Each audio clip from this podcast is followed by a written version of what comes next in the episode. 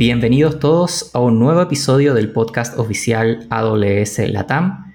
Mi nombre es Rodrigo Larcón y soy arquitecto de soluciones en AWS basado en Chile. Este es el primer episodio de una nueva serie sobre inteligencia artificial y machine learning dentro del podcast. En este episodio vamos a estar conversando sobre el reciente evento AWS Innovate AI ML, donde se abordaron innovaciones y casos de uso en toda el área de inteligencia artificial y machine learning. Eh, y se incluyeron ejemplos especialmente enfocados en el mercado latinoamericano. Les vamos a estar contando en este episodio cuáles fueron las principales temáticas abordadas, eh, los detalles de algunas de las sesiones que se cubrieron y por último, si se perdieron el evento y no pudieron participar, les vamos a explicar cómo pueden acceder a las sesiones en modalidad on demand. Nuestra invitada del día de hoy es María Gasca, quien nos acompaña desde Argentina. María es arquitecta especialista de inteligencia artificial y machine learning en AWS y de hecho fue una de las speakers en el evento. María, ¿cómo estás? Bien, Rodri, muchas gracias. ¿Cómo estás vos? Yo muy bien, gracias. Feliz de tenerte en este episodio. María, antes de entrar en materia, ¿nos puedes contar qué hace una arquitecta especialista de inteligencia artificial y machine learning en AWS? Claro. Bueno, te cuento, eh, mi rol de alguna manera tiene dos aspectos. Por un lado, soy especialista en Machine Learning, así que mi función es guiar a los clientes en todo lo que tiene que ver con la elección del algoritmo correcto, cómo aplicar una técnica a un determinado problema de negocio, cómo evaluar las métricas que arroja un modelo. Y por el otro soy arquitecta de soluciones. Entonces, de alguna manera ayudo a los clientes a diseñar una arquitectura navegando los distintos servicios de AWS para ensamblar todos estos building blocks hasta llegar a la solución específica que el cliente necesita. Bueno, y en ese contexto también parte del rol es hacer evangelización, ¿no? Participar de estos eventos, estar contando la, novedades que tenemos, las mejores prácticas de arquitectura, etcétera, ¿no? Seguro que sí, seguro que sí. Y así estuve participando en, este evento. El evento AWS Innovate, eh, particularmente la edición de inteligencia artificial y machine learning, se llevó a cabo el pasado 24 de febrero. Y el objetivo de este evento era que los participantes que, que asistan a estas charlas se inspiren que pudieran aprender también cómo utilizar inteligencia artificial y cómo usar machine learning para crear mejores experiencias con sus clientes, para optimizar sus operaciones, eh, incluso para reducir riesgos dentro de sus propios negocios. Este evento fue un evento regional para toda América, eh, por lo tanto había sesiones tanto en inglés, en español, en portugués y en francés, e incluyó particularmente en español más de 30 sesiones técnicas y sesiones empresariales, eh, donde hubo eh, tanto speakers nativos, María por ejemplo, y, otros especialistas de la región, como también sesiones eh, en inglés pero subtituladas al español. Recorramos la, la agenda del evento, ¿te parece María? Dale, vamos a entonces a repasar cuáles fueron los distintos temáticas o tracks y vamos a contar un poquito sobre eh, algunas sesiones en particular que nos llamaron la atención de cada uno. La primera sesión, de hecho, la sesión empezó con un keynote. Eh, el keynote estuvo eh, a cargo de Denis Batalov, que es un tech lead de AWS para AIML. Y ahí se abordaron bastantes temáticas de contar eh, de hecho, a mí me pareció muy interesante la, progresión que él hizo respecto del estado del arte de Machine Learning y, novedades en ese sentido. ¿Qué nos puedes contar ahí, María, de, algunos puntos que se abordaron en el keynote? Claro, sí, el keynote fue también, eh, yo diría que mi parte preferida. Eh, abordó varias cosas. En primer lugar, nos cuenta esta parte tan interesante sobre los progresos que se vienen haciendo a nivel general en el último tiempo, ¿sí? Eh, eh, en general en el Machine Learning como, como estado del arte. Hablamos de, por ejemplo, el tema de Protein Unfolding, ¿no? Este reciente algoritmo que logró eh, tomar y representar la estructura 3D de una proteína a partir de información mucho más básica y que realmente eh, reduce los costos de la técnica muchísimo, así que abre a eh, enormes posibilidades. Después, Denis habló un poco sobre autoencoders y otras aplicaciones en el arte que siempre son muy visuales y están buenísimas para entender toda la complejidad de, de las técnicas y yendo a avances que se dieron específicamente adentro de AWS, eh, nos mostró eh, cómo está funcionando de bien la nueva tecnología de TextRack para poder leer texto escrito a mano, ¿sí? Y eh, nos muestra también, nos abre las puertas de eh, los warehouses de Amazon.com para que veamos cómo se usa eh, inteligencia artificial y computer vision para optimizar el proceso de empaquetado y despacho de productos. es súper interesante. Sí, de hecho ahí mostraba una demo con unos robots, bueno, autoguiados que se iban coordinando para no chocar entre ellos. Estaba bien interesante esa, esa parte de, del warehouse como tal, donde hay mucho de machine learning involucrado ahí. Totalmente, es el futuro y al mismo tiempo es el presente. La verdad que muy impactantes esas imágenes. Después, eh, habla un poco de cómo le importa esto, ¿sí? cuál es la relevancia para cada uno de los desarrolladores del advenimiento de Machine Learning. Mucha gente dirá, ¿por qué me interesa a mí? ¿Por qué tiene que ser mi tema? Y ahí, viste, no solamente que eh, la inversión en inteligencia artificial en todo el mundo está creciendo, que se esperan 50 mil millones de dólares para 2021, sino que también es súper relevante porque puede llegar a cambiar el paradigma de la forma en que nosotros hacemos aplicaciones y la forma en que nosotros programamos.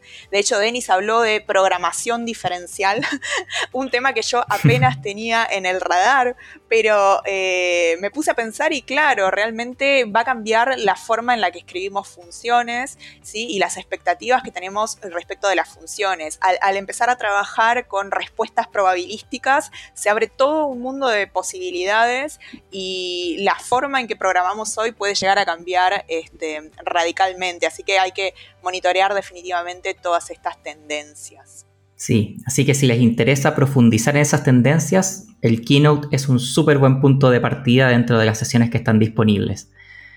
Después de terminado el Keynote, el evento se dividió en tracks, lo que esto permitía era que, dependiendo del perfil de cada uno de los asistentes, pudiera enfocarse en aquellas sesiones más relevantes para su rol, para sus intereses, etc. Y ahí lo que podemos hacer entonces es revisar cuáles fueron esos tracks. Se dividió en seis tracks diferentes, entonces vamos a revisar ahora cuáles fueron esos tracks y, y mostrar ahí, y María, si nos puedes compartir algunos ejemplos de sesiones dentro de ese track. El primer track fue o se denominó aceleración del viaje y, estuvo orientado a que proporcionarle a nuestros clientes información sobre cómo la inteligencia artificial y el machine learning pueden inspirar la innovación empresarial. Eh, y no solamente la innovación empresarial, sino que también transformar las experiencias de, los clientes eh, y mejorar finalmente resultados empresariales. Eh, ahí hubo sesiones orientadas a industrias específicas eh, y hubo también sesiones orientadas a cómo productivizar un proyecto de Machine Learning. ¿Qué nos puedes compartir ahí, María, alguna sesión que a ti particularmente te haya llamado la atención? Bueno, una muy interesante hablaba sobre estrategias para acelerar eh, la inteligencia artificial y el machine learning a escala, ¿no? Y hablaba justamente de cómo pasar de eh, la idea hacia la POC y después finalmente lograr resultados comerciales. ¿Sí? Una tendencia que estamos viendo en, este tipo de encuestas que básicamente monitorean lo que está pasando al interior de las empresas es que hay una masa muy grande de empresas que en este año tiene... Eh, digamos, el desafío de llevar los proyectos desde la POC hacia eh, un entorno totalmente productivo, ¿sí? Y eso genera muchos desafíos. El primero de todos, los datos. Los datos tienen que estar disponibles, la forma de consumirlos tiene que ser escalable, ¿sí? Em, cuando hacemos una POC, ¿qué pasa normalmente? Nos, eh, nos dan un archivo plano, un CSV, y vamos, como digamos, juntando todos los retazos y, no necesariamente eh, tenemos todas esas fuentes de datos disponibles en el momento en que eh, realmente necesitamos aplicar el algoritmo de manera productiva. ¿sí? Son dos escenarios muy distintos. Uno, desarrollar el concepto y hacer alguna evaluación sobre los propios datos y otro, tener esos datos disponibilizados permanentemente para que realmente el modelo haga las inferencias en el momento en que nosotros necesitamos esas inferencias. Así que eh, ahí en la charla se daba varias vueltas a ese problema y cómo es súper importante dentro de las organizaciones la cultura, ¿sí? Eh, es súper importante lograr una cultura de la inteligencia artificial. Vemos mucho este tema de los silos. Si vos armás un equipo de eh, Machine Learning y lo dejas, digamos, separado de la cultura, separado del resto de la organización, separado de los stakeholders de negocios, em, lo único que vas a crear es un silo más dentro de tu organización que no tiene la capacidad de verdaderamente cambiar los procesos. Entonces, ¿qué significa hacerlo a escala? Significa hacerlo productivo, significa integrarse dentro de los procesos y ahí la mentalidad de toda la compañía es fundamental. Entonces, también contaba algunas de las estrategias que Amazon .com utilizó, ¿no? Concretamente para lograr eh, modificar esta mentalidad, ¿sí? Es algo que, un proceso que empezó hace varios años y que fue clave en destrabar todo, tipo, eh, todo este tipo de innovaciones. Después tuvimos un track orientado a fundamentos de inteligencia artificial y machine learning, donde eh, nos enfocamos en anuncios sobre novedades en este ámbito, orientadas fundamentalmente a los desarrolladores, a los científicos de datos, Dentro de esas sesiones hubo sesiones orientadas a servicios como Textract o Comprehend o Augmented AI. Eh, hubo sesiones orientadas a eh, soluciones de, detección de vidas, bien interesante. Ahí, María, ¿qué sesión te llamó la atención de ese, track? Bueno, una, una, tendencia que vemos entre los servicios que se lanzaron es que cada vez más estamos trabajando para eh, integrar eh, dispositivos ¿sí? En, nuestros servicios de alto nivel. Yo me acuerdo hace unos dos años estuve en, Seattle en una charla interna que dimos en Amazon y escuchábamos eh, al creador de, Java, ¿sí?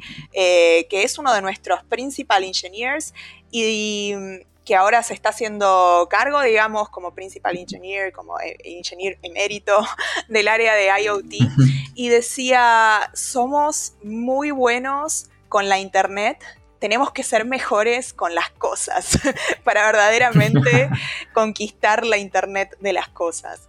Eh, así que en ese sentido, en el último año, evidentemente su visión se está concretando a pasos agigantados y muchos de los servicios más interesantes que se lanzaron tienen que ver con la posibilidad de eh, trabajar sobre dispositivos.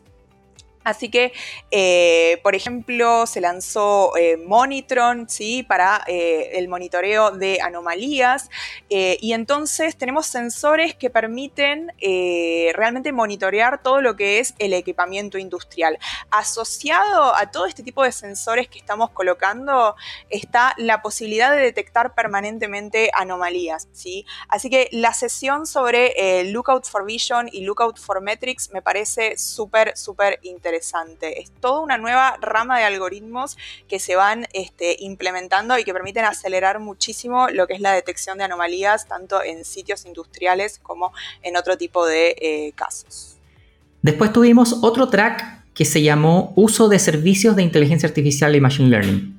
Eh, y ahí ese track estuvo orientado a ayudar eh, a los asistentes a entender cómo aplicar estos servicios de AWS a sus aplicaciones y también entender casos de uso reales. Hubo mucha experiencia de cliente acá. A mí acá hubo una sesión que particularmente me, gustó mucho por, eh, quizás ahí tengo un sesgo asociado a eso, pero eh, que es sobre cómo construir un laboratorio de inteligencia artificial para mejorar los procesos de fabricación de cerveza. No sé ahí qué, ¿Qué, sesión te llamó la atención ahí, María? Yo aprendí, con esa sesión aprendí de hecho un dato freak que lo voy a comentar en un momento. Me alegro que hayas aprendido. Sí, esta es una sesión que hicimos junto con Estrella de Galicia. Este, Básicamente, eh, este fue un proceso muy, muy particular donde se reunieron datos eh, todos tendientes hacia poder medir el tiempo que tarda la espuma en eh, desaparecer en la cerveza. ¿Sí? ¿Cuánto es la duración de la espuma? Porque eso está correlacionado con eh, lo que es la calidad. Y entonces, de esta manera se crea una serie de algoritmos que ayudan realmente a eh, los maestros cerveceros a mejorar la calidad de la cerveza. Una cosa que nos preguntaba el público es, ¿la gente no se resiste, por ejemplo, los maestros cerveceros, no se resisten a todo este proceso? Y ahí yo creo que la respuesta es, eh, los maestros cerveceros no van a ser reemplazados por los algoritmos. Si ningún especialista va a ser reemplazado por los algoritmos, pero definitivamente los especialistas que no usen algoritmos van a ser reemplazados por los que sí usen algoritmos. Porque verdaderamente los resultados que lograron con, este proyecto dan a pensar que es algo que necesita masivizarse y que necesita eh, implementarse en, en todos los lugares que puedan hacer aprovechamiento de ellos. Ahí, de hecho, algo que comentaba en esa sesión es que, como tú decías, la duración de la espuma es un muy buen predictor de la calidad de la cerveza. Y lo que comentaban es que el tiempo óptimo de duración de la espuma son 4.5 minutos. Entonces uno tenía, el, mensaje era que uno tenía 4.5 minutos para tomarse un vaso de cerveza para que la tomara en buenas condiciones. Así que yo voy a empezar ahora a cronometrar mi, para, mantenerme ahí en, en la calidad óptima de la cerveza. Exacto, no se, no se toma más cerveza sin cronómetro. Tal cual. Bueno, ¿qué otro track tuvimos? Tuvimos un track que se llamó Construir, Entrenar, Implementar, ese es el título del track, donde estaba, las sesiones que se dictaron ahí estuvieron orientadas a aprender a crear fácilmente modelos de Machine Learning entrenados y personalizados, ya sea usando algoritmos existentes o usando modelos previamente entrenados. Y ahí, María, tú tuviste una, sesión donde lideraste de principio a fin esta sesión que era sobre eh, detección de sesgos. A mí me pareció súper interesante. ¿Qué nos puedes contar ahí sobre esa sesión? Sí, fue muy interesante. Está basada enteramente en, una demo eh, diseñada por Julien Simon. No quiero dejar de eh, reconocerle el crédito. Eh, la realidad es que este es un problema que vemos que está tomando muchísima relevancia, ¿no? Cada vez más la comunidad exige, a medida que los algoritmos toman más y más decisiones, a medida que vemos que los algoritmos están implicados en decisiones tan importantes como se otorga o no un crédito, se concede o no una entrevista presencial o por lo menos una entrevista sincrónica de trabajo, ¿sí? Mucho del el primer screening de eh, los potenciales candidatos a un trabajo se hace con algoritmos de Machine Learning. Entonces, estando en juego cosas tan importantes, la comunidad está exigiendo que esto deje de ser una caja negra, ¿sí? De alguna manera se está pasando del black box approach al glass box approach y exigen que esta caja se vuelva transparente y sean capaces de justificar exactamente por qué cada algoritmo tomó cada decisión para cada persona. ¿Sí? Esto es eh, algo que la comunidad ya no va a dejar pasar. Así que en ese sentido, eh, nosotros hemos lanzado un servicio que se llama SageMaker Clarify, que verdaderamente hace todo este proceso tanto de la medición del sesgo, ¿sí? como de la explicabilidad mucho más transparente. ¿sí? La medición del sesgo, eh, de alguna manera, se puede, se puede ah, empezar antes de entrenar el modelo, ver si efectivamente el conjunto de datos que tenemos está siendo justo y representativo con todos los grupos humanos que esperaríamos que fueran representados por nuestro modelo. Y la explicabilidad nos permite justamente dar explicaciones, ¿no? dar cuenta de cómo se tomó cada una de las decisiones. SageMaker Clarify aporta muchísimo en estos dos sentidos y la demo está súper completa para ver de punta a punta cómo resolver los dos problemas usando servicios manejados. Súper bueno y además, como decías, súper atingente a lo que hoy en día ya se está empezando a, exigir de estos procesos que solían ser muy caja negra y donde, eh, como tú decías, no había mucha explicabilidad y por lo tanto eran muy susceptibles, y son todavía muchos de ellos, muy susceptibles a potenciales sesgos que no quedan reflejados en ninguna parte. ¿no? Totalmente.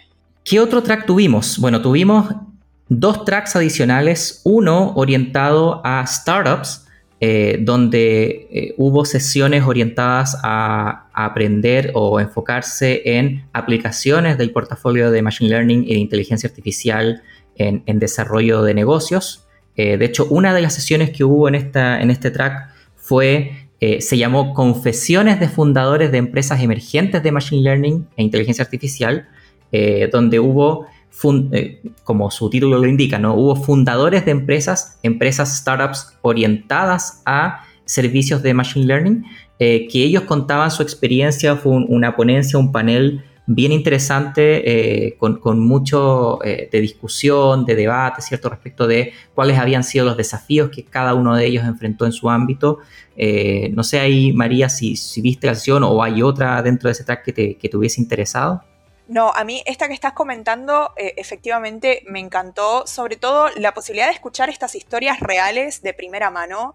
Eh, además, había startups de todos los tamaños, teníamos los problemas típicos de la que tiene 10 personas, los, problemas típicos de la que ya escaló y creció a aproximadamente 150 personas.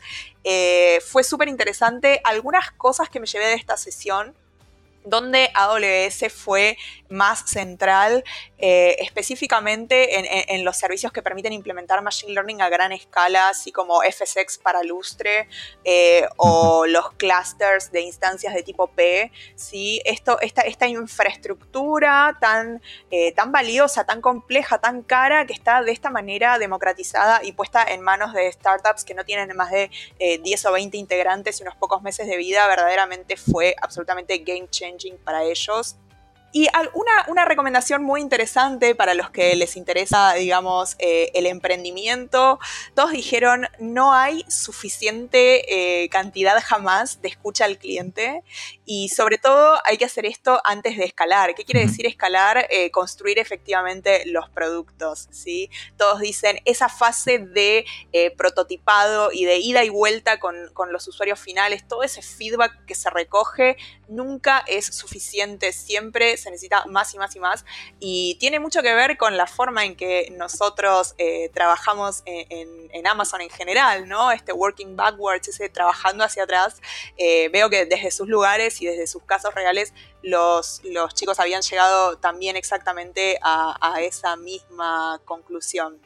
Sí, de hecho a mí también me llamó la atención eso. Eh, me acuerdo uno de los fundadores que estaba en este panel decía que uno de, que algunos de sus fracasos previos habían sido justamente por salir con algo que había construido él y después darse cuenta que en verdad no era lo que, o no era una necesidad como tal, o no era algo que, fuera tan relevante para sus clientes. Y ahí entonces también él aprendió de esa forma la importancia de primero escuchar a su cliente y después empezar a desarrollar algo.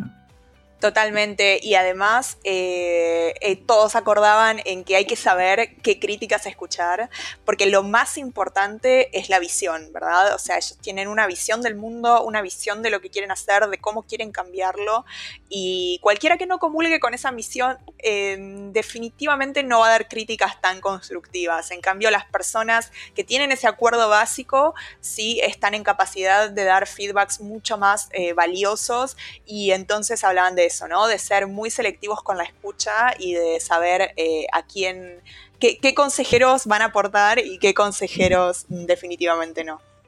Tal cual. Bueno, y el último track eh, se denomina Perspectivas de Inteligencia Artificial y Machine Learning de ISVs. ISVs son Independent Software Vendors. Eh, y este track estuvo orientado a escuchar experiencias de aquellos partners nuestros que han construido sus propias soluciones basadas en tecnología AWS eh, y particularmente entender cómo nuestros servicios de inteligencia artificial y de machine learning pueden ayudar a resolver desafíos en base a las, soluciones que ellos construyen. Ahí, eh, María, no sé si hubo alguna sesión específica que te, que te llamara la atención de ese track. Mira, para mí eh, la sesión acerca de cómo utilizar los servicios de AWS sobre video verdaderamente me, representó un cambio de paradigma, ¿no? Eh, porque directamente se habla de que el video no puede seguir siendo esta cosa lineal, ¿sí? esta cosa un poco anticuada donde se sube un video completo y la persona tiene que verlo completo y no puede interactuar con ese contenido. ¿Sí? De alguna manera ese paradigma es algo que hoy con las herramientas que existen disponibles de inteligencia artificial está, está quedando viejo. Entonces, eh, ese video ya no puede ser un, gran archivo que está ahí como una especie de caja negra con el que no podemos interactuar, del que no podemos rescatar lo que queremos, sino que eh, tiene que estar tagueado, tiene que ser circular, tenemos que poder ir de un lado a otro, tenemos que poder interpretar su contenido sin verlo completo. Eh, de hecho, la plataforma de Smart Video que presentó uno de nuestros partners también definitivamente venía del futuro, ¿no? Esta posibilidad de elegir ver a cualquiera de los personajes y hasta tenían un control para rotar la cabeza y para poder decir, quiero ver a este personaje en esta posición y de esa manera sacar, por ejemplo, eh, los... Eh, captions automáticos me pareció espectacular. Sí, a mí me gustó también mucho esa sesión. Este es un partner que se llama Synchronize y ellos lo que desarrollan, como tú comentabas, ¿no? es esta aplicación para poder eh, hacer mucha más, un análisis mucho más profundo del contenido de video usando estos servicios de, de, inteligencia artificial, tanto de voz como de imagen que tiene AWS. Y, sí, a mí también me llamó mucho la atención. De hecho, el, dato que ellos daban es que, no sé, habían empresas que consumían este servicio que en sus screenshots representativos del capítulo siempre buscaban que estuviera el personaje principal o el personaje que más tiempo hubiese pasado dentro del episodio y que estuviera siempre eh, en la parte derecha y mirando un poco hacia arriba. Entonces, hacer esa búsqueda en, una forma tradicional, en un video a lo mejor de horas de duración, es eh, mucho más difícil que eh, poder hacer algún tipo de indexación, tener esta metadata y poder rápidamente llegar a este contenido. A mí, me sorprendió mucho ese, ese, dato también. Total, el video se convirtió de un archivo, digamos, plano en una especie de base de datos viviente. Realmente fue muy game changing para mí. Tal cual, tal cual. Bueno, y la sesión terminó después de todos estos tracks, se volvieron a unificar las sesiones en una charla de Chris Fregley. Eh, Chris Fregley es Developer Advocate de Machine Learning en AWS y esta sesión final estuvo orientada a resumir cuáles son aquellos principales servicios de, nuestro portafolio de inteligencia artificial y machine learning y también describir recursos eh, disponibles para quienes no tienen una formación eh, formal o, muy profunda en estas temáticas, de forma que rápidamente puedan empezar a utilizar Machine Learning en AWS. Ahí no sé si te llamó algo la atención de, este, de esta sesión, María. Sí, eh, me llama la atención la cantidad de servicios nuevos que se lanzaron en el último año, verdaderamente es eh, impresionante y SageMaker Jumpstart realmente los invito a probarlo porque es muy probable que encuentren uno de los casos de uso específicos para, su industria y pueden ver por lo menos un, nuevo framework, ¿no? una nueva forma de pensar los proyectos mucho más completa. Así que creo que, que eso también va a generar cambios muy definitivos en la forma en que se trabaja. Bueno, me imagino que muchos de los que nos están escuchando hoy día no pudieron participar del evento, así que aparte de darles este resumen general, eh, qué podemos hacer, cómo pueden ellos acceder a, poder ver estas sesiones individualizadas o a lo mejor ver algunas sesiones de las que no alcanzamos a hablar en este episodio, María. Bueno, la buena noticia es que todas las sesiones van a estar disponibles en modalidad on demand. Así que acá en, la parte de recursos adicionales vamos a dejarles un enlace para que puedan acceder al portal. Si no están registrados, se dan de alta y ahí eligen su idioma, inglés, español, francés, portugués. Si prefieren verlo en inglés, pueden verlo en inglés, si no también está en español. Y van a poder acceder ahí a todos los tracks, los keynotes y todo lo que quieran mirar. Bueno, María, para ir cerrando, primero que todo te agradecemos la participación, te, agradecemos también por haber expuesto dentro de las sesiones del evento de AWS Innovate.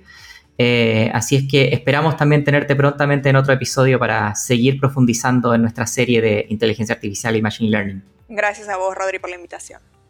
Y a nuestros oyentes, bueno, esperamos que este capítulo haya sido de su agrado y que toda la información que aquí les compartimos les sea de utilidad. Y recuerden que nos encantaría leerlo, leerlo y escuchar su feedback y nos pueden escribir a amazon.com.